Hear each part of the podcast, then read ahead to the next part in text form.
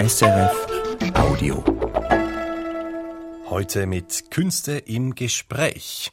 Im zweiten Teil dieser Sendung sprechen wir mit dem Drehbuchautor und Schriftsteller Peter Probst. Von ihm ist gerade der dritte Band seiner autobiografischen Romanserie über einen bzw. eben über seinen eigenen Vater-Sohn-Konflikt erschienen.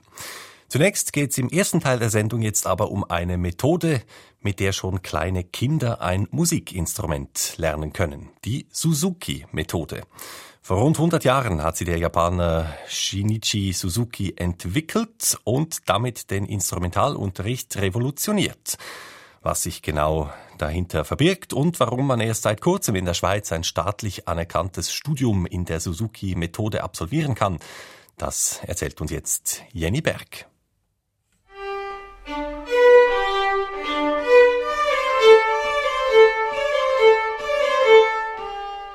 Basel an einem warmen Herbsttag. Mitten in einem Wohnviertel, in einem kleinen Quartier- und Kunstraum wird musiziert.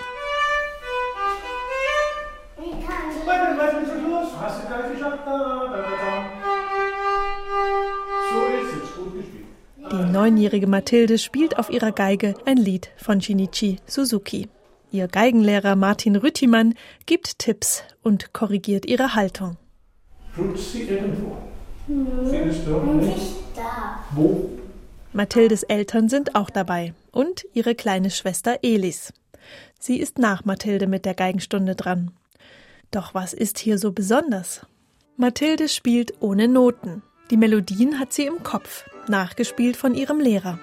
Zu Hause hilft ihr eine CD mit den typischen Suzuki-Geigenliedern, sich an die Melodien zu erinnern. So muss sie ihren Kopf nicht mit dem komplizierten Notenlesen belasten, sondern kann sich ganz auf die Melodie und den Klang ihrer Geige konzentrieren.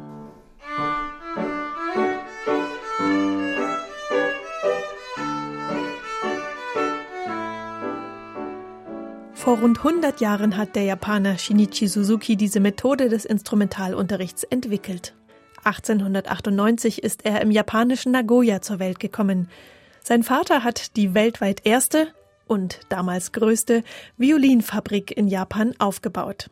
Doch Shinichi Suzuki wollte keine Geiger im Fließbandsystem ausbilden, sondern er wollte die Kinder zu besseren Menschen machen. Durch Musik.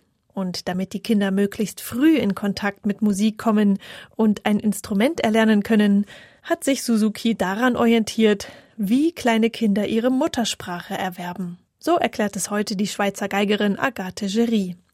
Sie hat erst im Erwachsenenalter die Suzuki-Methode kennengelernt. Eine Methode, die didaktisch sehr durchdacht sei und die den ganzen Menschen bzw. das ganze Kind anspricht und es ist die ganze Familie eingebunden. Heute bildet Agathe Gery international Suzuki-Lehrer aus. Und seit neuestem ist sie die erste Suzuki-Dozentin an einer Schweizer Fachhochschule. Doch dazu später mehr. Zunächst einmal erklärt Agathe Gery, was es mit dem Muttersprachenerwerb auf sich hat. Jedes Kind auf der Welt spricht ja seine Sprache. Die Japaner, die können unglaublich gut Japanisch sprechen und die Schweizerdeutsch, die, die reden eben Schweizerdeutsch. Also jedes Kind lernt seine eigene Sprache, egal wie angeblich kompliziert oder nicht kompliziert es ist. Das Kind nimmt einfach sein Umfeld wahr und versucht zu imitieren. Dabei besitzt jedes Kind sein eigenes Lerntempo. Versagen gibt es nicht. Jedes gesunde Kind lernt irgendwann sprechen, indem es seine Umgebung und vor allem seine Eltern beobachtet, zuhört und nachahmt. Genauso wollte Shinichi Suzuki auch mit der Geige verfahren. Er hat schon kleinen Kindern ab drei Jahren eine Geige in die Hand gedrückt und ihnen vorgespielt. Die Kinder sollten ihn nachahmen, was sie auch taten, denn in diesem Alter ist die kindliche Entwicklung stark auf das Nachahmen ausgerichtet, bestätigt Agathe Gery. Das Kind lernt von Anfang an einfach durch das Mithören, Mitsingen, Mitklatschen diese Musik kennen. Es gibt überhaupt keine Noten, weil es ist keinem Mensch in den Sinn gekommen, einem Dreijährigen die Muttersprache per Schrift beizubringen. Diese natürlichen entwicklungsphysiologischen Schritte in der Instrumentalausbildung zu nutzen, ist das eigentliche Verdienst von Shinichi Suzuki, weshalb auch das frühe Beginnen ab drei Jahren nötig ist.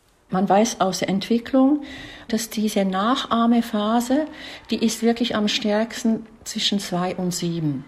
Nach sieben wird dann viel mehr über das kognitive System auch gearbeitet. Weil einfach diese ganz wichtige Komponente, auch dieses Ich will unbedingt das nachahmen, was wir immer haben, fällt dann ein bisschen weg. Und dieser Nachahmungsdruck, der ist so stark, dass ich oft mit einem Kind einer Familie beginne und das Geschwisterkind will dann mitmachen, das nächste will dann auch mitmachen. Ich habe schon Familien gehabt mit vier Kindern und alle wollten dann unbedingt Geige spielen. Doch nicht nur durch das frühe Beginnen und durch den anfänglichen Verzicht auf das Notenlesen unterscheidet sich die Suzuki-Methode vom herkömmlichen Instrumentalunterricht, sondern auch in der Kombination von Einzel- und Gruppenunterricht. Das Kind oder jeder Mensch ist eine Individualität, aber gleichzeitig ist der Mensch ein soziales Wesen, der ja eigentlich nicht allein überleben kann. Das heißt, in der Gruppe wird sehr viel mit Spaß und Tempo und unterschiedlichen Spielen gearbeitet und im Einzelunterricht geht man einfach auf dieses einzige Kind ein und das hat bei Suzuki beides. In der herkömmlichen Instrumentalausbildung überwiegt der Einzelunterricht.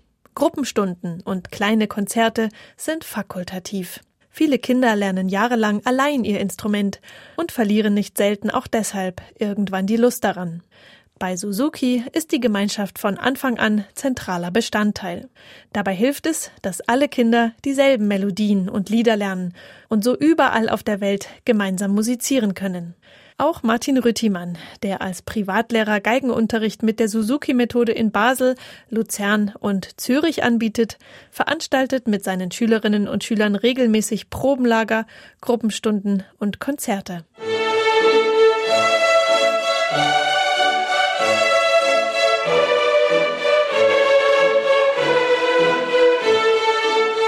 Wir fahren mit denen weg, im Sommer eine Woche, wir machen Workshops über Auffahrt beispielsweise und die stellen wir im Prinzip auf die Bühne und sie spielen miteinander, weil wir ein gemeinsames Repertoire haben. Da sind einfach ganz viele Hürden, die sonst das Zusammenspiel mit sich bringt, einfach gar nicht da.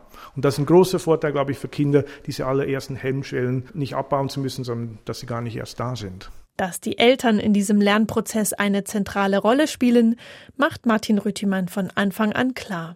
Das heißt, die Kinder merken, Musikunterricht ist wichtig, die Eltern fahren mich hin, die Eltern üben mit mir, das sind manchmal die Väter, manchmal die Mütter, das spielt überhaupt keine Rolle. Äh, aber dass es eine Wichtigkeit hat, Musikunterricht, zeigen die Eltern mit dieser Teilnahme.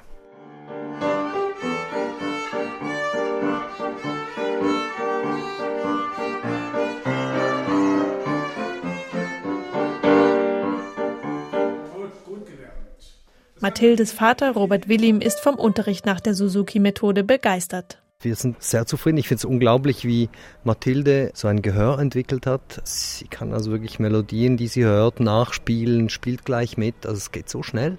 Robert Willim hat selbst auf konventionellem Weg klassische Gitarre gelernt, also das Spielen des Instruments im Einzelunterricht und gekoppelt an das Notenlesen. Für seine beiden Töchter hat er sich bewusst für die Suzuki-Methode entschieden. Ich wusste, ich möchte meinen Kindern vermitteln, dass sie Musik begreifen, auch wenn sie vielleicht nicht später Musiker werden oder so. Aber halt, ich finde es als Komponente für einen Werdegang, für einen Menschen, finde ich sehr wichtig. Und Mathilde? Auch ihr gefällt's. Ich finde es sehr toll, Geige zu spielen. Also dieses Instrument finde ich cool.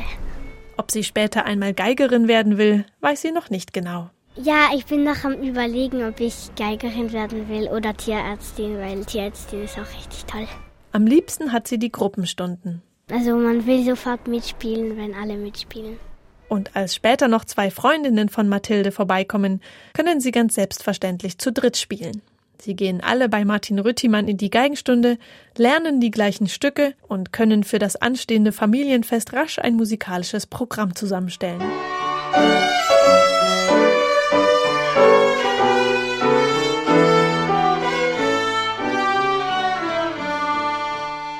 Heute ist die Suzuki-Methode international anerkannt und die verschiedenen Suzuki-Schulen sind miteinander vernetzt. Es gibt weltweit Treffen von Suzuki-Musikschülerinnen und Schülern, die durch das gemeinsame Repertoire sehr schnell über die Sprachgrenzen hinweg gemeinsam spielen können.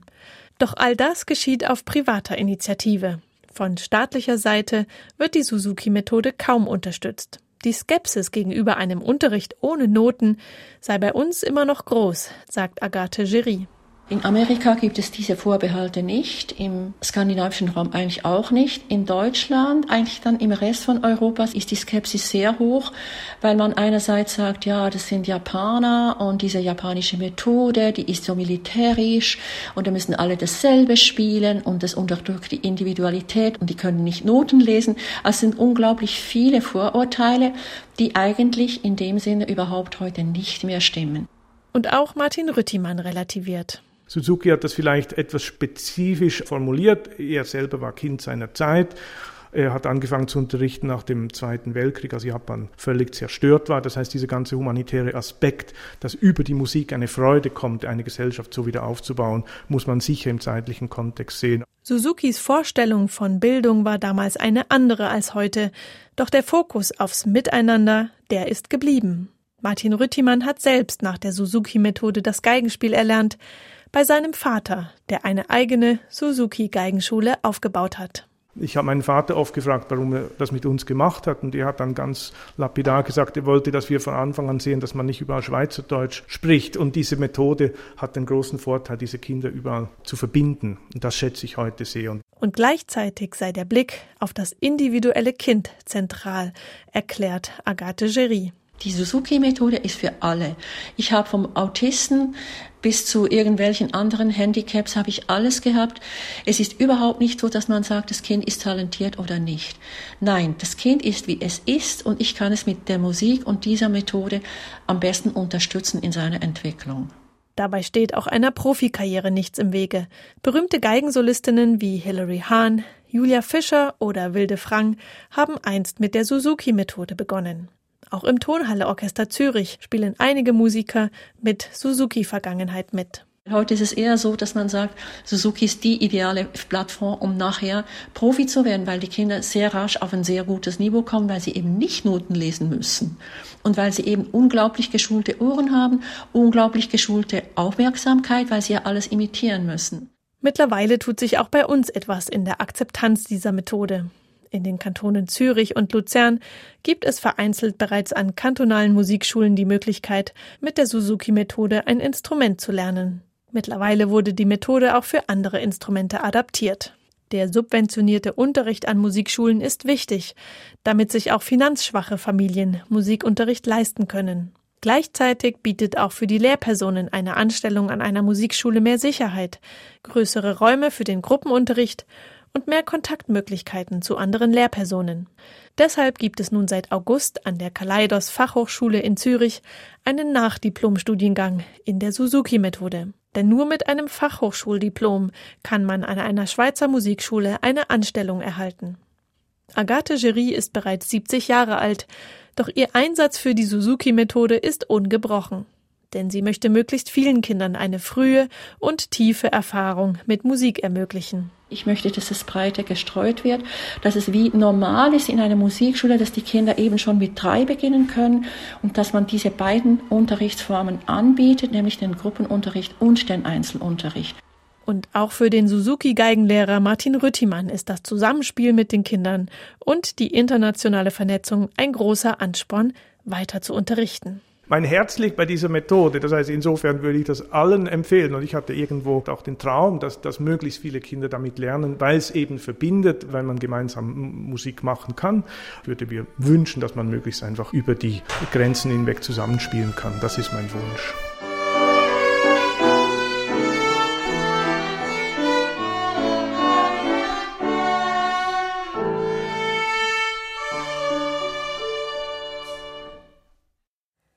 Der Beitrag von Jenny Berg zur Geigenlernmethode von Shinichi Suzuki. Sein Geburtstag jährt sich in diesen Tagen zum 125. Mal.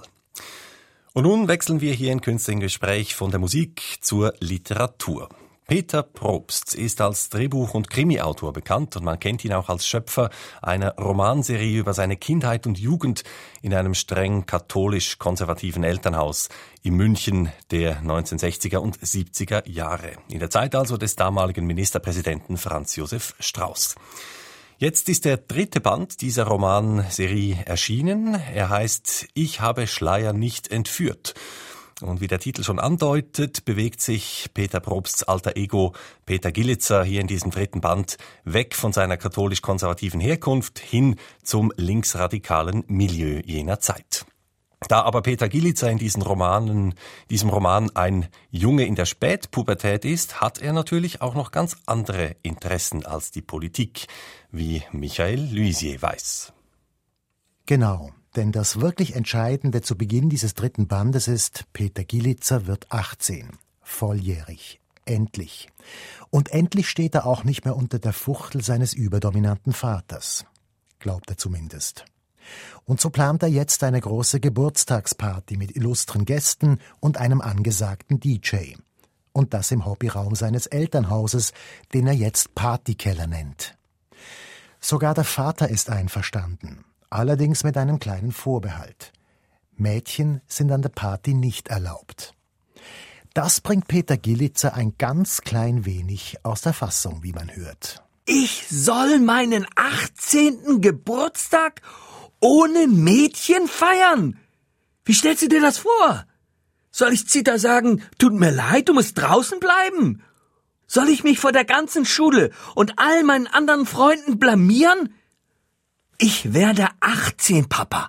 18! Mein Vater sah mich ungerührt an. Da er Wutausbrüche von sich selber gut kannte, beeindruckte ihn mein Geschrei nicht. Das ist nicht dein Ernst. Das kannst du nicht machen. Oh doch, das kann ich. Sagt dir das Wort Hausrecht etwas? Du bist wirklich das übelste Spießer-Arschloch, das mir je begegnet ist. Meine Mutter blickte panisch zwischen uns beiden hin und her. Warum lädst du deine Freundinnen nicht nachmittags zum Kaffee ein, Peter? Ich backe auch deinen Lieblingskuchen wie früher. Ich scheiß auf deinen Kuchen und auf meine Party auch. Ein Ausschnitt aus dem autobiografischen Roman Ich habe Schleier nicht entführt von Peter Probst. Und damit sind wir im Zentrum des Romans, beim Konflikt zwischen Vater und Sohn. Mit diesem Konflikt beginne ich auch mein Gespräch mit dem Autor des Buches, mit Peter Probst, und frage ihn, ob das denn auch das Zentrum der gesamten Serie sei. Ja, das kann man sagen. Man kann vielleicht sogar sagen, dass dieser Konflikt in mir letztlich die Kreativität ausgelöst hat. Das hat ganz früh mal jemand zu mir gesagt, der mein Vater und mich kannte. Ich glaube, du schreibst nur, um deinen Vater zu bewältigen. Wobei mein Vater nicht der furchtbare Vater war, der in anderen Vatergeschichten äh, beschrieben wird. Der hatte durchaus lebenswerte Seiten und vor allem war er kein ehemaliger Nazi, was ich ihm gern unterstellt hätte in unserem äh, Dauerkonflikt. Er war ein Mensch mit wirklich guten Werten, mit Anstand. Ein Vater, der die Familie auch zusammengehalten hat, aber gleichzeitig halt jemand, der sehr, sehr autoritär aufgetreten ist. Aber er war als Katholik und als konservativer Katholik auch ein großer Gegner der Nazis beispielsweise. Er war tatsächlich im Widerstand. Das lasse ich auch meine Figur entdecken und habe das auch selbst entdeckt und war dann wirklich verblüfft, dass er nicht nur jemand war, der da unauffällig mitgelaufen ist, sondern er hat tatsächlich äh, Menschenleben gerettet, was auch dokumentiert ist mit Auszeichnungen des italienischen Staats. Also zumindest gegen Kriegsende ist es äh, zu beweisen, dass er im Widerstand war. Und äh, dadurch war natürlich die Religion beispielsweise bei uns unantastbar, denn sein Widerstand wuchs eben aus dem Katholizismus. Aber aus der Sicht von, von Peter, also aus, aus Ihrer Sicht eigentlich, ist es der Konflikt, dass er sie einfach nicht erwachsen werden lässt oder einfach nicht loslässt, keine Freiheit gibt? Es ist schwierig, das äh, immer noch schwierig für mich, das zu analysieren. Aber ich denke, dass er selbst so Angst vor der Freiheit hatte, dass er die auch seinem Sohn nicht zugestehen konnte. Es gibt in diesem dritten Band noch weitere Themen, die eine Rolle spielen. Das Thema Missbrauch zum Beispiel. Da gibt es nämlich die Figur eines Kulturförderers, der Peter Gillitzer dabei hilft, Schriftsteller kennenzulernen. Denn Peter Gillitzer hat den Plan, selbst ein Schriftsteller zu werden. Allerdings hat das seinen Preis. Peter Gelitzer soll als Gegenleistung für die Hilfe sozusagen zu seiner schwulen Seite stehen und den Kulturförderer zu Diensten sein. Das Problem? Peter Gelitzer hat keine schwule Seite. Ja, das war ein schwieriges Thema für mich, weil ich kenne das aus meinem Umfeld, ich kenne es aus eigener Erfahrung. In manche kulturelle Bereiche war die Eintrittskarte sozusagen, dass man da bereit war zum sexuellen Experiment. Und wir haben das damals für ganz normal gehalten. Die Täter hatten kein Unrechtsbewusstsein, das war Zeitgeist, warum soll man nicht alles ausprobieren? Und wir hatten auch nicht das Gefühl, dass uns Unrecht geschieht. Das haben wir erst später erfahren. Wir dachten, okay, wenn du dazugehören willst, dann musst du halt diese Experimente mitmachen. Und mir war es dann wichtig, meiner Figur etwas zu geben, was ich damals noch nicht hatte und was viele nicht hatten. Ich wollte so eine Empörung geben. Die Figur spürt, dass da Macht missbraucht wird und ist verzweifelt, dass ihm da was widerfährt, was er nicht wollte und worüber er nicht frei entscheiden konnte. Ein weiteres Thema in diesem Roman sind Peter Gillitzers erste politische Gehversuche. Er schließt sich nämlich einer anarchistischen Sponti-Gruppe an, wie das damals im sogenannten Roten Jahrzehnt viele taten. In dieser Gruppe ist alles ganz wahnsinnig konspirativ. Und die Leute tragen Bärte und Decknamen wie John oder Ringo. Und jeder neue Genosse wird erstmal richtig unter die Lupe genommen. Wo stehst du ideologisch? Sagte der größere Bärtige unvermittelt. Ich bin Anarchist. Ich hab's euch gesagt, er ist total auf unserer Linie, rief Andreas mit sich überschlagender Stimme. Ringo wechselte Blicke mit John. Der stand mit einem Ruck auf und trat einen Schritt auf mich zu. Wenn eine Scheißbank imperialistische Kriege finanziert, wie findest du das? Scheiße, sagte ich spontan. Und wenn einer eine Bombe in diese Bank wirft? Ja, auch scheiße. Wenn Menschen gefährdet werden? Und wenn der Schaden nur materiell ist? Dann. Äh, Andreas nickte mir verstohlen zu. Dann tut's einer Bank sicher nicht weh. Und es ist ein Symbol, ergänzte Hetty. Ich stimmte, auch wenn ich Bombenlegen für eine bescheuerte Aktivität hielt, mit einem verhaltenen Nicken zu. Was ich gesagt habe, er ist voll und ganz auf unserer Linie, rief Andreas. Keine Gewalt gegen Personen, Gewalt gegen Sachen, unter Umständen schon. John blieb reserviert. Wir ziehen uns zurück. Du haust nicht ab, klar? Ein zweiter Ausschnitt aus dem Roman Ich habe Schleier nicht entführt von Peter Probst in dem man übrigens auch sieht, wie gekonnt hier die Not des jungen Erwachsenen und seine Sehnsucht, irgendwo dazuzugehören, mit Humor und Erzähllust verbunden wird. Für mich, der ich die ganze Serie verfolgen durfte, auch eine schriftstellerische Leistung, durchaus vergleichbar mit Alexander Spörls Memoiren eines mittelmäßigen Schülers und anderen klassischen und humorvollen deutschen Jugenderinnerungen. In meinem Gespräch mit Peter Probst frage ich zum Schluss noch nach dem Verhältnis zwischen Realität und Fiktion in dieser seiner Romanserie. Es ist weitergeschrieben oder überdichtet. Ich erfinde mir zum Teil auch Figuren. Also gerade die Frauenfiguren, da war in meiner Biografie war das noch eine relative Wüste. Und deswegen erfinde ich mir auch Frauenfiguren, die mir damals gewünscht hätte. Ich mache meine Großmutter viel interessanter, als sie letztlich war. Ich verlege äh, Handlungen an andere Orte. Ich baue aus äh, mehreren Figuren der damaligen Zeit eine und so weiter. Also das ist ein permanenter Überschreibungsvorgang. Und das Problem dabei ist, dass wenn ich mich zu erinnern versuche, mittlerweile auch die Erinnerungen von dem Neugeschriebenen überlagert werden. Also wenn Sie mich jetzt fragen, war es denn tatsächlich so, hat der das damals gesagt, dann kann ich das, wenn ich nicht zufälligen Tagebucheintrag finde oder äh, Dokumente irgendwie äh, ergoogeln kann, kann ich es nicht mehr genau sagen bei manchen Dingen. Das Thema sind ja eigentlich Sie selbst. Wie viel Spaß macht es eigentlich, wenn man plötzlich sich selbst als literarische Figur bearbeiten kann? Ja, es ist schwierig. Also zum Teil ist es, äh, steht einem die Scham im Wege. Das ist eigentlich die größte Herausforderung und da macht es keinen Spaß, wenn man immer wieder merkt, wie schamhaft man ist. Also das war im Falle dieses Übergriffs oder der Übergriffe, war das eine Herausforderung für mich und ich war dankbar, dass ich das einer Figur geben konnte der Spaß ist natürlich die Wunscherfüllung, mhm. meiner Figur Dinge zu geben, die ich damals nicht hatte und die ich mir im Nachhinein schenke. Ja, das ist großartig, ja, wenn, wenn einfach das eigene, zum Teil recht einfarbige äh, Leben dann so bunt wird durch das, was man sich äh, dazu denken kann. Was hat Sie denn eigentlich bewogen, sich dem zu stellen, also diese persönliche Trilogie wirklich zu schreiben? Ja, das hat was mit der Scham zu tun. Ich habe es einfach satt gehabt, aus meiner eigenen Geschichte nur immer in Ausschnitten erzählen zu müssen. Ich wollte einfach damit aufhören, mich zu schämen und ich bin ja jetzt auch in einem Alter, wo man so ein bisschen schamloser wird, weil also der Alte ist ja immer nah am Narren und deswegen darf er Dinge sagen, die er früher vielleicht nicht so sagen durfte.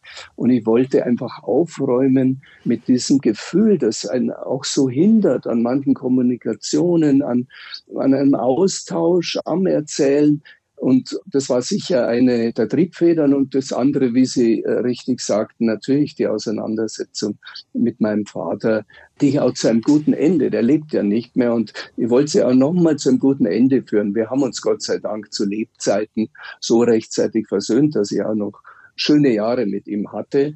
Aber offenbar hat es da auch nochmal einen zweiten Schub der Verarbeitung gebraucht. Und Ihr Verhältnis zur Zeit damals oder zu dem, der Sie damals waren, hat sich das jetzt geändert durch diese Arbeit? Ja, ich bin mir etwas weniger fremd.